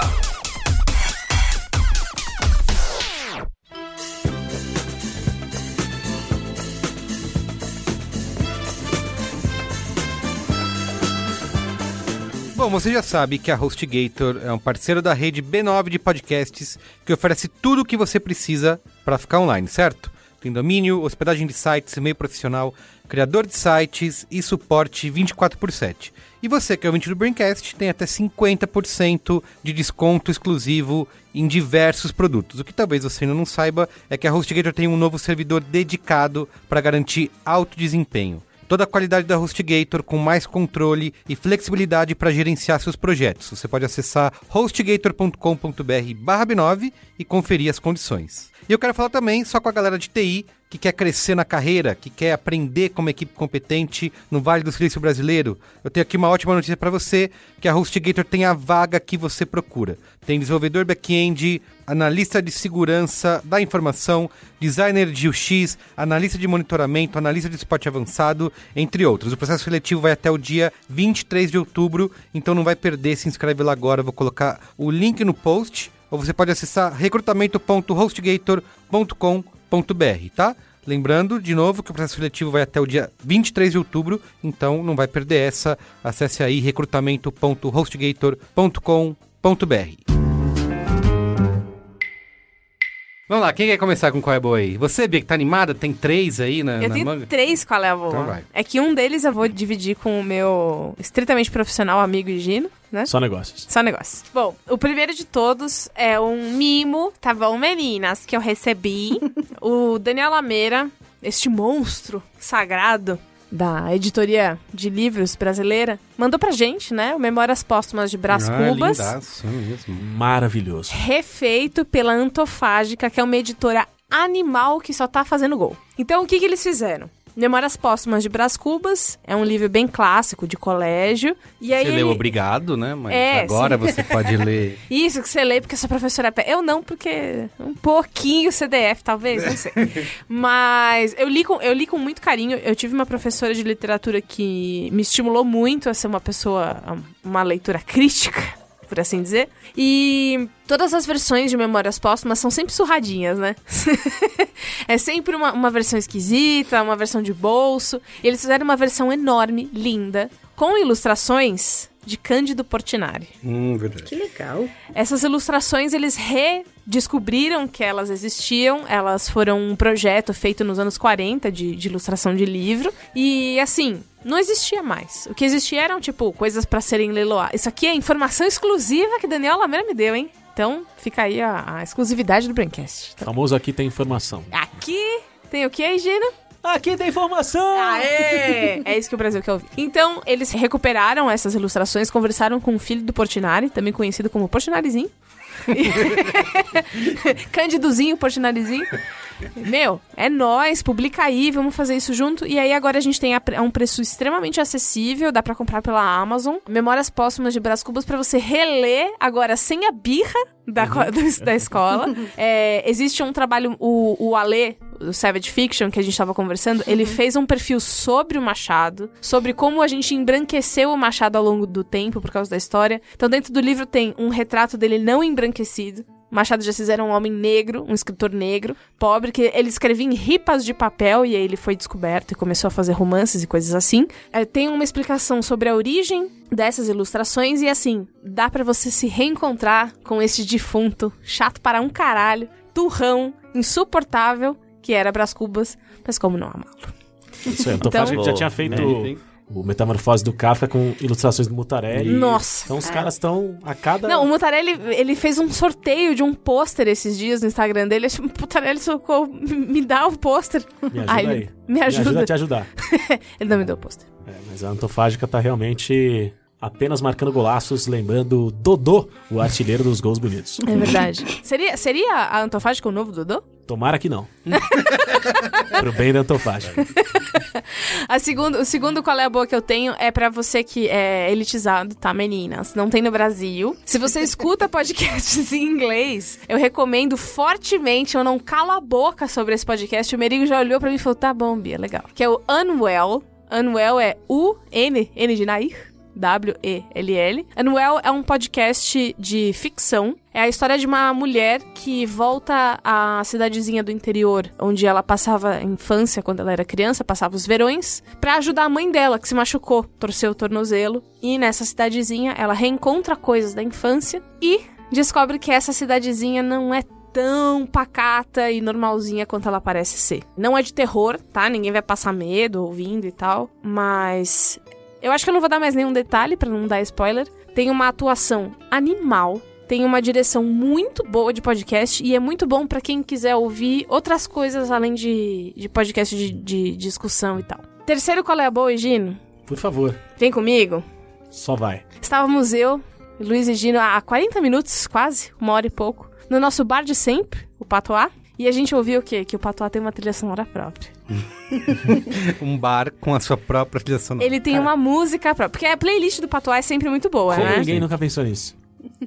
E a gente estava lá conversando sobre pequenas coisas da vida. A e eu... playlist deles consegue misturar coisas que parecem que nunca. Amy Winehouse e Zeca Pagodinho. Isso, e, e a coisa se conecta de uma maneira que não sei dizer. Ela tá dançando e o Pimpolho tá de olho. Em cima, um Caetano Veloso e depois Malandro Del Rey. E tudo forma uma. e é incrível, né? E é isso, Tudo o espetinho... amalgamado pelo queijo coalho. E aí, a gente descobriu que existe uma música chamada Família Patois, do MC Z4, que é um dos garçons. Sério? É sério.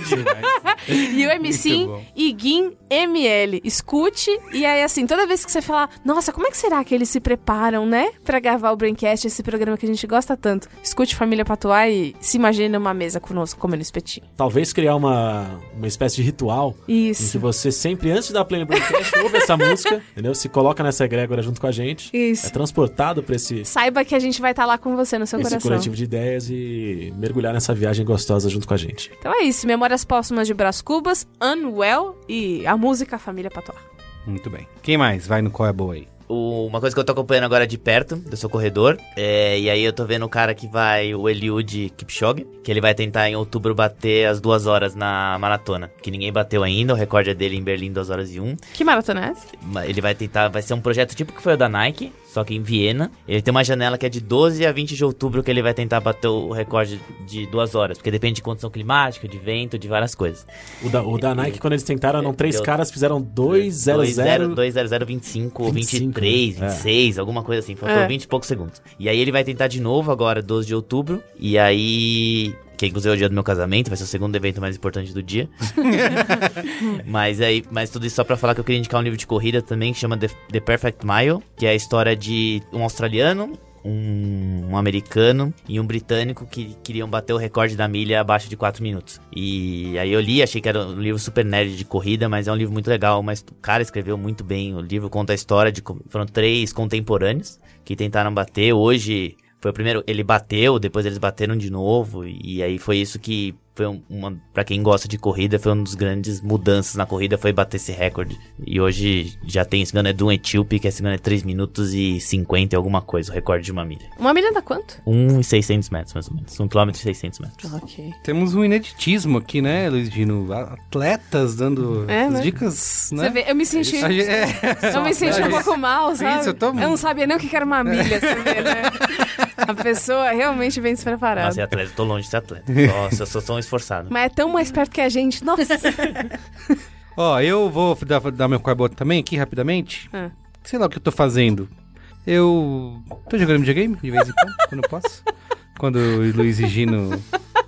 o que, que eu tô fazendo da minha vida? É, não tô disputando maratona. No caso, final de semana, tá todo mundo em casa, joga 10 minutos, Isso, é, é um pouco. se contenta e vai. Uma coisa que eu sempre tive que eu, eu, eu já falei que quando eu vi a cabeça do Mario 3D do Nintendo 64 girando, não era sua época, tá, Bia? É, Você já era, não tinha nascido ainda. Eu vi isso, o futuro chegou, olha só o Mario em 3D e tal. E eu, eu tive uma sensação parecida quando eu fui numa locadora perto de casa e tinha lá o PlayStation, acho que era o 2, né? Já, ou era o 1 ainda, não sei. E tinha o Resident Evil 2. Lembra disso, Luiz Dino? É da sua Ok. época? Cara, quando, o dia que eu passei na frente de uma locadora e tinha um PlayStation rodando um Resident Evil, eu falei, o futuro chegou, era o primeiro. Era o primeiro, é. Então, então, aí eu, eu, eu vi Mas as assim, pessoas... como a sua vida é a sua vida e a minha vida é a minha. Pode ser mais grande. Na eu vi as sua pessoas vivência, jogando aquilo, eu achei, cara, que jogo, que coisa incrível, que terror, que gráficos. E você vai ver hoje, era só uns quadrados. É 4 pixels, né? Isso. É. E aí eles lançaram esse ano, há pouco tempo, alguns meses, o remake, né, do Resident Evil 2. É, é um- não é o mesmo jogo, é completamente refeito, mas tem a mesma atmosfera.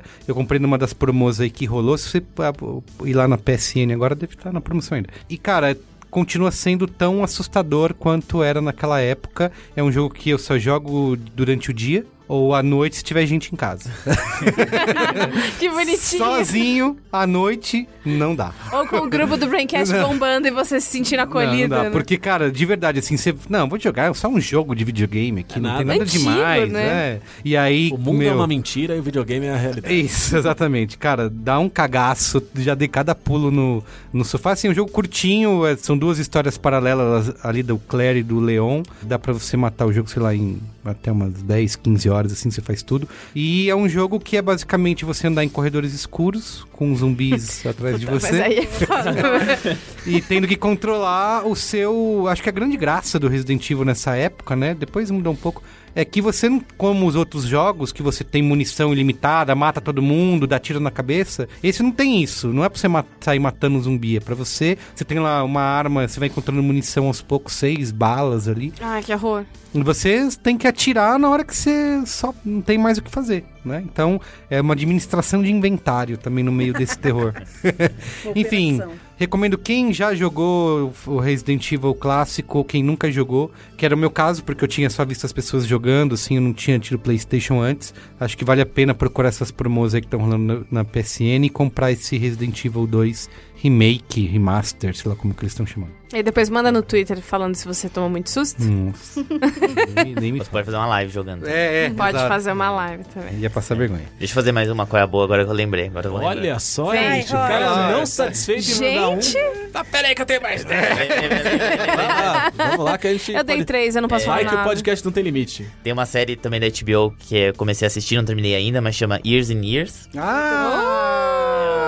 É uma, É é muito uma bom. série muito boa, assustadora do pós-Trump. E eu achei uma série bem é, é interessante, assim. Incrível, nosso novo Sapiens aqui. Agora É verdade. tá falando, Enfim, passando eu- a palavra, né? É, ela é muito boa. É, cara, é essa. E eu acho que o quarto episódio dessa série eu, eu assisti e eu fiquei, tipo, sem sacanagem, meia hora olhando pro nada. Porque eu acho que é um dos, dos episódios mais assustadores que eu já. E não assustador tipo Resident Evil, mas assustador e eu não vou dar Isso. spoiler. Mas assim, muito Um bizarro. futuro próximo. Assustador vida real, É, tá isso que eu ia vendo? falar. não assustador Resident Evil, mas real, assustador cara. terça-feira. É, total, total. cara, eu acho que o meu, eu vou fugir um pouco da pauta, mas vou falar um pouco sobre uma cidade, país que eu fui, que foi Singapura. Eu acabei de voltar de lá e eu não tinha a menor noção de como era, assim, não sabia se era legal, se não era. E, cara, eu me surpreendi pra cacete, assim, porque é uma. É um lugar muito bacana, é um lugar de 54 anos, e aí toda vez que eu falo isso para as pessoas, as pessoas ficam meio, né, assim, os 54 anos que eles conseguiram independência, então é muito novo. Se você pensar que o Chandler de The Friends acabou de fazer 50 anos, tem a mesma idade do Chandler de Friends, então, cara, é, uma, é um, é um país, cidade ok. muito, muito novo. é uma das cidades mais seguras do mundo e culturalmente, você tá perto de vários outros lugares, você tá perto da Indonésia, você tá perto do Vietnã. É uma cidade tecnológica, então às vezes você vai pra um lugar, você parece que você tá no Avatar, porque tem umas, umas árvores é, absurdas. É uma das cidades mais arborizadas do mundo, que eu não tinha noção, assim. Então, cara, é um lugar que a gente não imagina. Toda vez que a gente olha pra Ásia, a gente pensa em Tóquio. Mas, cara, eu vou te falar, é um lugar muito, muito, muito bacana. E é um polo financeiro, é um polo cultural muito legal e, e muito cosmopolita, assim. Então, tem, tem chineses, tem indianos, tem é, uma galera da Malásia, assim. Muito, muito impressionante o lugar, assim. Se alguém tiver a oportunidade de ir, vale muito a pena, de Legal. verdade. Se eu estiver indo pra Singapura, o que, que eu não posso deixar de fazer? Tem vários lugares muito bacanas, mas eu acho que é andar, sabe? Andar pelas ruas. Se e tem- perder. É, e tem um lugar chamado Marina by the Bay que tem essas. Se vocês né, procurarem no, no Google, tem um lugar chamado Marina by the Bay que tem umas.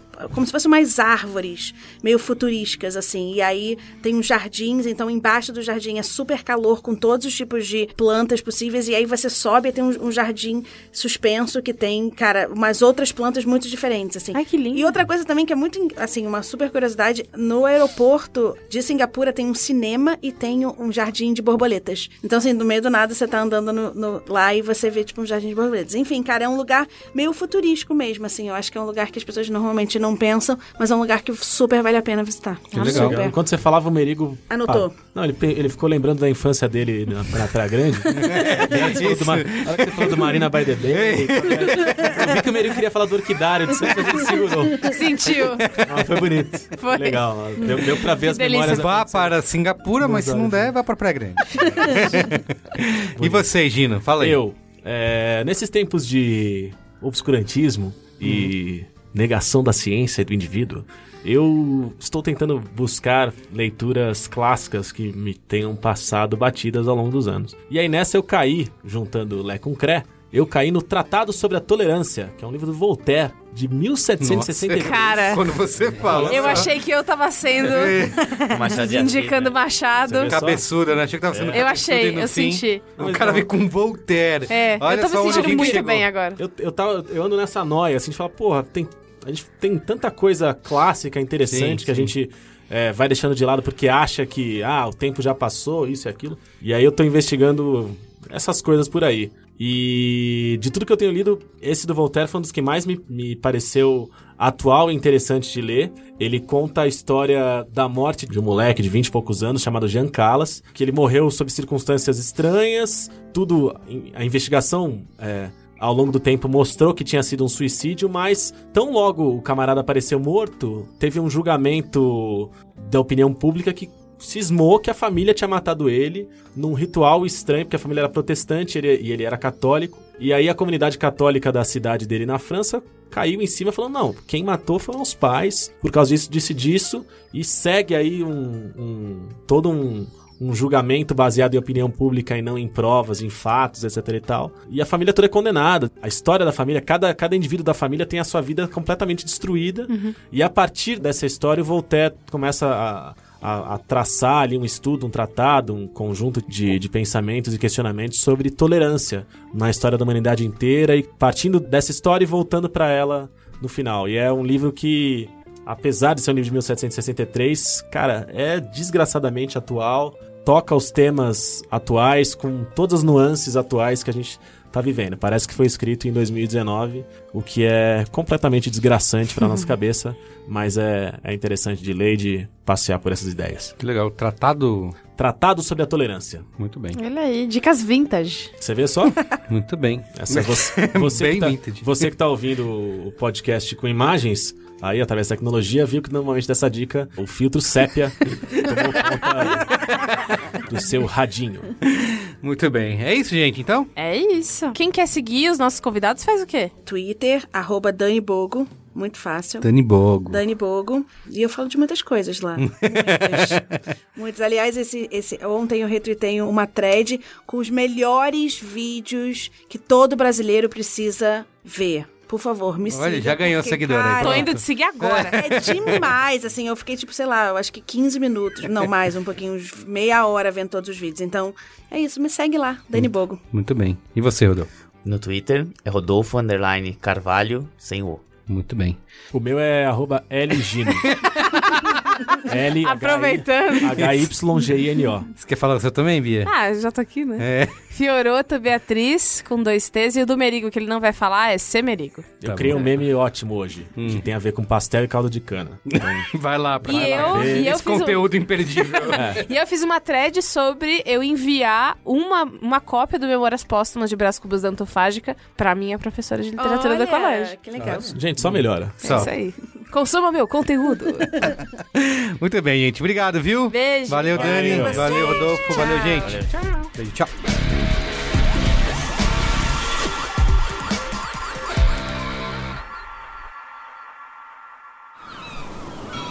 Este podcast foi editado pela Maremoto.